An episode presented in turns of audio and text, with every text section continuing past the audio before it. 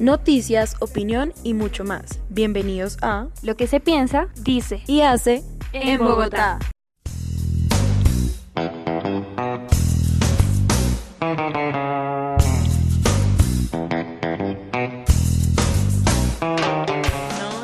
Este programa vamos a tocar un tema que no tiene tanta validez en diferentes eh, sociedades o en diferentes estratos sociales, pero que a su vez eh, es muy importante que la gente lo sepa y es eh, la violencia de género.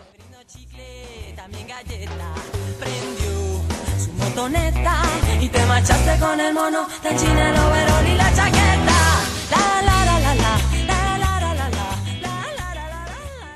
Bueno, para profundizar en este tema tan serio, es importante saber qué es violencia de género.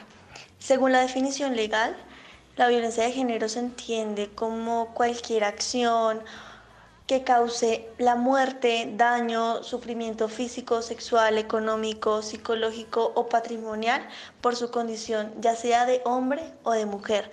Asimismo, las amenazas o, privación de la libertad.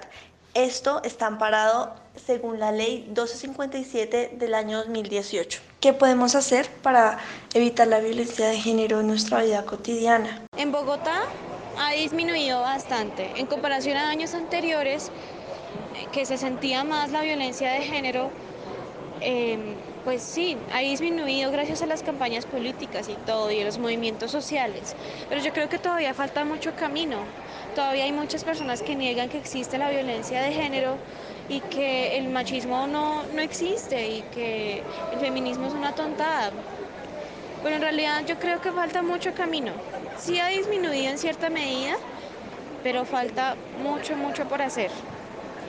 Entonces, pues yo creo que es un llamado de atención. Como ciudadanos, ¿qué deberíamos hacer para disminuir la violencia de género? Yo creo que primero que todo que los hombres utilicen su espacio de privilegio, que aprovechen que tienen ese espacio de privilegio y apoyen nuestra lucha y llamen a la atención muchas cosas, muchos comportamientos micromachistas o machistas que están en nuestra vida cotidiana, que muchas veces, pues es triste decirlo, pero muchas veces un hombre, a un hombre se le pone más atención en respecto a estas cosas. Como mujeres, que nunca paremos de luchar, que sigamos luchando por nuestros derechos, por todas las, todo ese camino largo que nos falta, que sigamos luchando. Eso es lo que creo. ¿Cree que el machismo solo va dirigido hacia las mujeres? Ando con eso, creo que el machismo pues se hereda de, puede ser de generación en generación, eh, de formadores, en este caso padres, o quienes se encarguen de la formación de la persona. Entonces ellos son los que influyen en el comportamiento junto con la sociedad. Entonces creo que eso se podría agregar también como respuesta a esa primera pregunta.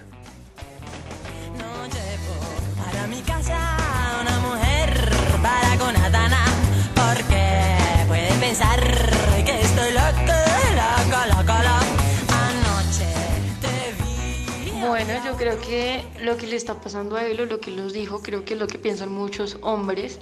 Lamentablemente ni siquiera es como que ellos sean machistas, sino es por influencias, como él lo decía, de generaciones. Por lo menos en mi familia, mi papá no es tan machista, pero si viene, mi abuelito era muy machista. Entonces mi papá aún tiene ciertos comportamientos machistas que con el tiempo pues ha ido cambiando pero es un problema no tanto actual, sino que viene desde atrás. Entonces sí es importante que los hombres actualmente piensen en el cambio y piensen que todos somos iguales y que no por ser hombres tienen más derechos que nosotras, ni menos, por supuesto. Bueno, son diferentes actitudes que finalmente no terminan ayudando a progresar en la, la vida cotidiana para eliminar y erradicar el machismo. Realmente son comentarios muy diferentes desde varios puntos de vista. ¿Qué piensan ustedes? Saquen sus propias conclusiones y nos veremos en una próxima emisión. Chao, chao.